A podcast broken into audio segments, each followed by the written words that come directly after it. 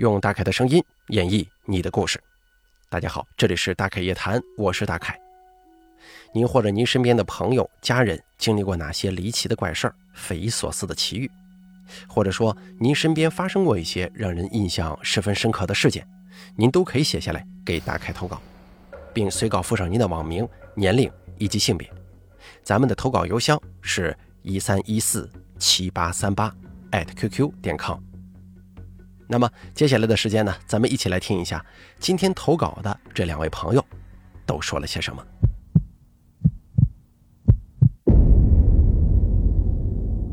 第一位投稿的朋友他是这么说的：“大凯你好，我听你故事有好几年了，特别喜欢你的声音。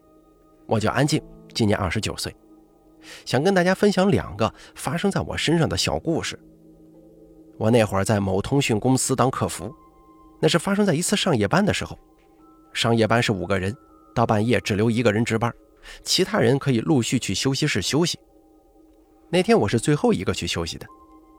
半夜十二点半，在洗漱完就快一点钟了。我去休息室躺在床上一翻身的瞬间，我就看到一个老太太的脸在我旁边，就是上下铺的床楼梯那个位置。我在下铺，她是跟我平视的。当时把我吓得头发好像都竖起来了，可是当再仔细看的时候，那张脸就没有了。我以为是天太黑，自己看错了。然后第二天早上我下班，直接去参加我姐的婚礼，可还没等婚礼结束呢，我就开始发烧。等到下午的时候，就烧得更严重了。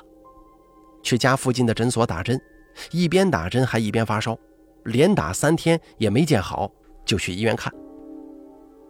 大夫检查过后呢，也就说是感冒了，又在卫生室打针，可还是没用。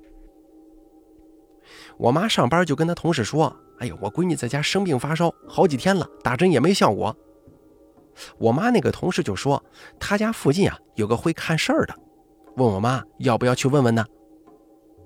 去问了之后就说：“是我单位同事家里供奉的保家仙儿跟着他出来了。”他还说：“没事儿保家仙儿轻易不害人。”就是贪玩吓唬吓唬我呢，我要是不害怕，以后就不会再吓唬我了。然后应该也是帮我处理了一下吧，因为我人没去，具体的不太清楚。但是我妈回来之后啊，没几天我就彻底好了，也不发烧了，正常上班。可以后有一次，我还是在夜班的时候又看见她了，在门口。那次离得比较远，我也没害怕，想仔细看的时候，反而看不到她了。再后来，因为总有夜班嘛，觉得身体熬不住，就不在那儿干了。由于喜欢小动物，就学了宠物美容，然后开了一家小宠物店。第二件事是发生在我怀孕的时候。我前头说了，不是开了一家小宠物店吗？这一怀孕，宠物店里就得雇人干活，我就基本上午去，下午就回家休息。我家跟我妈家离得特别近，走路也就二十来分钟。基本上天天晚上都去蹭饭。吉林冬天十一月份，差不多下午四点多天就得黑呀。我家是在一个大学附近，不怎么靠近市中心，又是冬天，路上人就不很多。我从我家小区后门出来，没走多远，就听到后头有人说：“这个娃娃胳膊都少了一只，你还要吗？”我一听什么奇怪的话呀，就下意识的回头看了一眼。应该是一对母女吧，那个妈妈手里拎着一个娃娃在看。当时我没觉得有什么，就继续往前走。一晚上都挺正常的，也没发生什么，我也没再想这个娃娃的事儿。吃完饭，我就跟我老公一起回家了。可能因为怀孕了吧，就特别矫情，睡觉不能有一点干扰，所以那一阵儿我都是自己一个房间睡。我半夜做梦，我的床头两个枕头中间的位置放了一个娃娃。是呈现那种坐着的姿势，梦里也不知道怎么回事，我就突然拿起这个娃娃扔到了地上。娃娃是趴在地下的，我就看到他慢慢的把头转了一百八十度，就是脸转到后背这边了。然后看着我还说了一句话，说只要我在，你跟你的孩子就不会好的。我记不清楚原话是什么，就是大概这样的诅咒的话。我当时就被吓醒了。那会儿特别害怕，不敢动，偏偏还想上厕所，实在忍不住了，就壮着胆子打开台灯去厕所。我上完厕所也没敢回我自己房间，就去了我老公那边。结果不到一个星期，我六个月的时候孕检就查出了孕期高血压，大夫就嘱咐我以后每半个月检查一次，控制饮食，控制盐的摄入，每天早中晚各量一次血压。又过了没几天，我就感冒了，发烧三十九度多，住院打针治疗感冒一个星期。因为怀孕嘛，大部分药都不能用，感冒也没治利索，落下了这个咳嗽的病根越到晚上这咳嗽越严重，一直到过年，大年三十我去我老公的叔叔家过年，跟我家在一个小区，中间就隔俩楼。我还有半个月预产期，所以呢，我就吃饭的时候过去。这过年嘛，这家里人也多，吃完饭玩麻将啥的，我就回家休息，等下顿饭我再去。东北冬天有供暖啊，这个室外温差比较大，室内零上二十五，室外得零下二十五，这来来回回的，我就又着凉了。初一早上起床就发现发烧三十八度多，也没其他的感觉，就吃了点上次生病住院开的药。下午退烧，药劲一过，呀，又三十九度多。正好初一晚上我在我妈那儿吃饭，我妈看着发烧厉害，就说吃完饭去医院吧，让我老公回家收拾点住院需要的东西。到了医院，因为是晚上，有一些检查做不了，就只用了退烧药。第二天检查完，说是支原体肺炎，大夫说可以打一点孕期副作用小的消炎药看一看，如果不行的话，得提前做剖腹产了。接下来就是打针，还有一天六次的胎心监护。初四凌晨，胎心监护，胎儿宫内缺氧，我就开始大量吸氧。早上主治大夫通知我空腹六个小时，下午剖腹产。手术很顺利，孩子健康，我正常用药也好得很快。可是我出院当天下午，我老公发烧，去医院一看，衣原体肺炎，他就开始去医院打针。我老公刚好孩子出生的第十一天就开始剧烈咳嗽。我住的月子中心就说：“呃，带我去医院看看吧。”孩子是新生儿肺炎，住院十天。而孩子回来当天，我就又发烧了。我妈就觉得吧，这个事儿不对了，跟我婆婆一起去找了上次帮我看事儿那个人，说是我被什么东西给跟上了。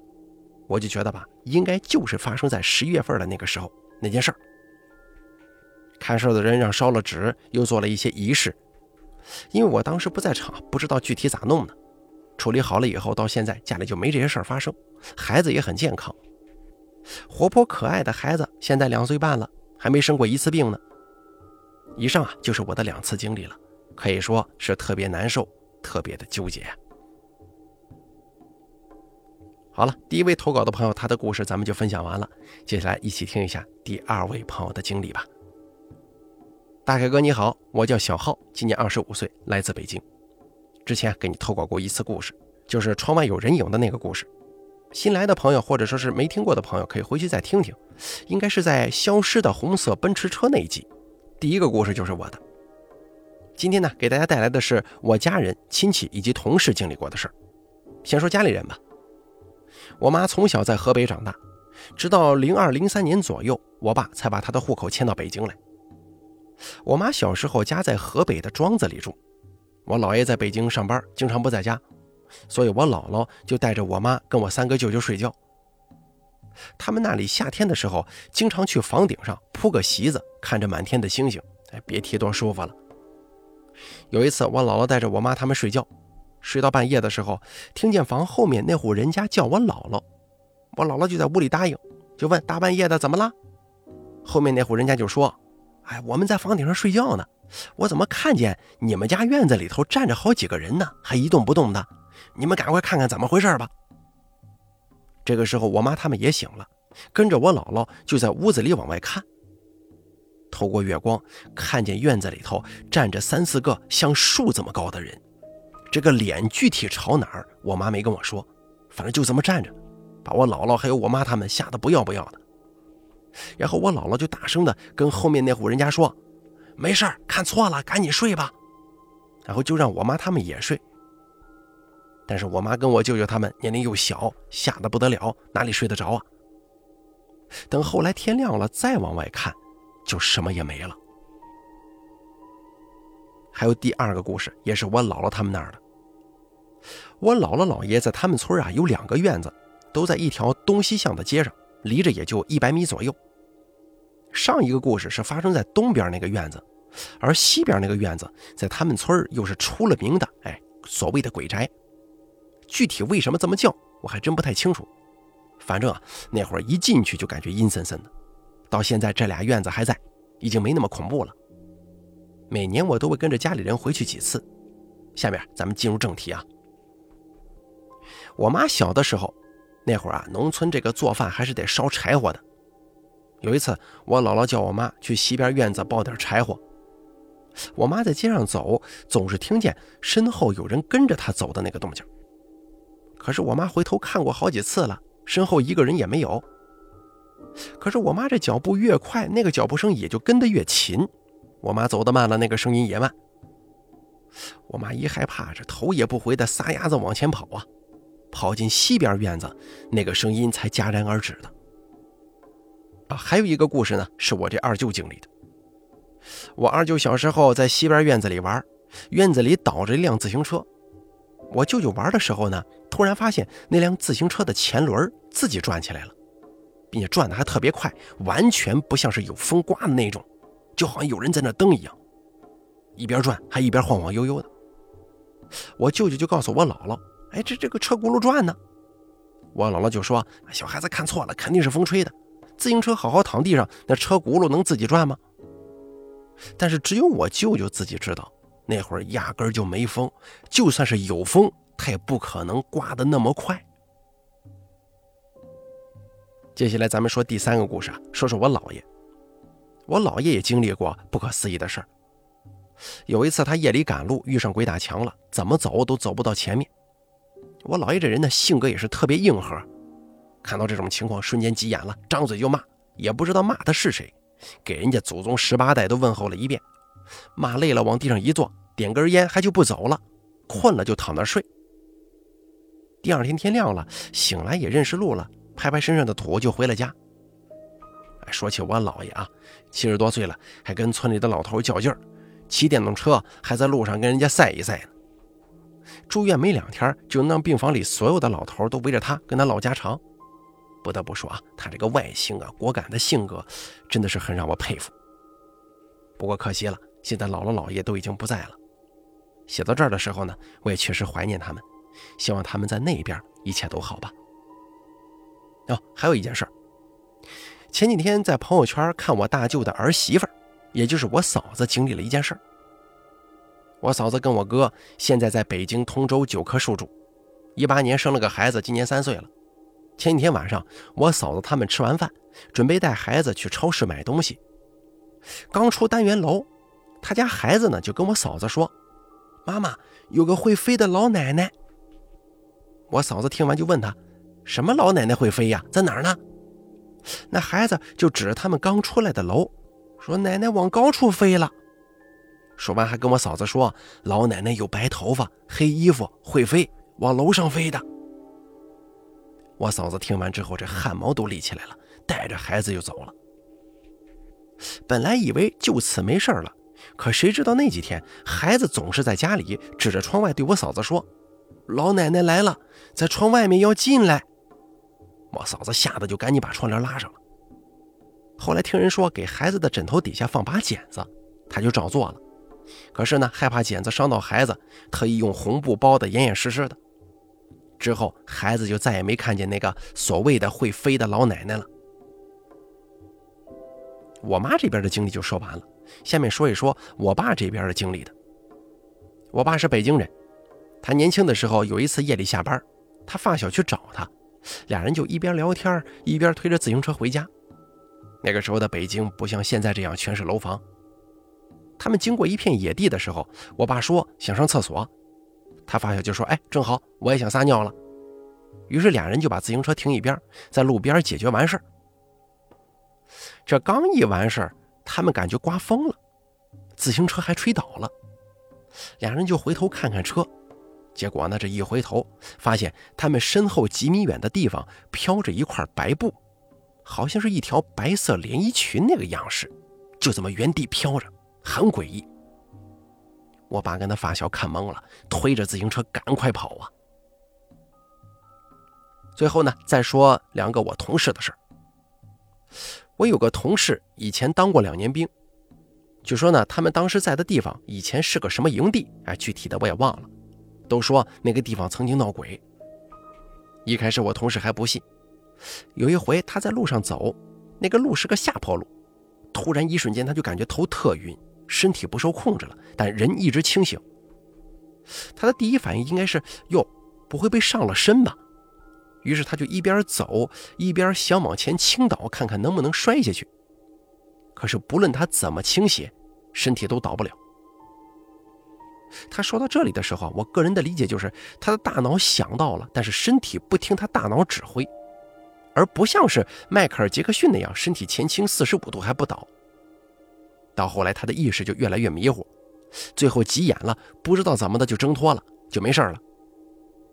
说实话啊。我听我同事说到这儿，我还以为他吹牛呢。接着，我同事又给我讲了第二件事。他们部队站岗，有一次晚上，他们班该换岗了。有一位战士看见操场角落站着一个人，这个人半蹲着，叉着腿，低着头，两个肩膀一高一低，大臂两侧平举，小臂下垂着，就这么站着。那位战士赶紧叫他们班的人，整个班出来之后都看见了。班长就下令过去看看那什么人呢？结果整个班的人就追那个人，可是那个人的姿势仍旧保持不变，并且一直后退。啊，不对，应该说是飘。不论这些人怎么追，就是追不上，就好像那个人跟战士们身上绑了一块铜级磁铁似的。最后战士们都跑累了，也没能追上。这个事儿到底怎么回事？后来也没人调查，反正就是不了了之了。可是从那以后，他们站岗都是两个人一起了。好了，咱们本期大概夜谈呢，做到这儿就结束了。感谢这两位投稿的朋友，也感谢大家的收听。这两个故事说完之后呢，都挺吓人的，不知道您是怎么觉得？其中让我印象比较深刻的就是那个小孩他说：“哎，妈妈，那个有一个老奶奶，她在天上飞呢，飞到楼顶上去了。”这还不算完。孩子在家还说：“那个老奶奶她飞起来，她想进来。”这个事儿不能细想，一细想就觉得十分恐怖，并且还只有这个小孩能看见。经常听恐怖故事的朋友可能都知道，那小孩可能眼睛比较干净，比较纯粹，他能看到一些大人看不到的东西。你说他看到的这个是真的还是假的？还说这个小孩看动画片了，看到什么老巫婆了，他在脑海当中想象出来的，或者说是啊瞎讲的呢？个人觉得不太像啊。不过这个事儿到底怎么样，这个其实不重要。但是就是有很多人认为，小孩在很小的时候他是能看到一些大人们看不到的东西的。难道说他看到的那个会飞的老奶奶，就是所谓的阿飘吗？好了，咱们本期大凯夜谈做到这儿就结束了，感谢您的收听。如果您呢也想给大凯诉说一下您的一些奇奇怪怪的经历，请记住以下三个投稿方式。第一，关注大凯的公众微信账号“大凯说”，发送聊天信息给我。第二，加大凯的 QQ 投稿群四群五四六七六八六八四，把你想说的发送给大凯就行了。还有第三种投稿方式，把您的稿件发送到邮箱一三一四七八三八 @QQ 点 com 即可。我在这儿等着您的投稿。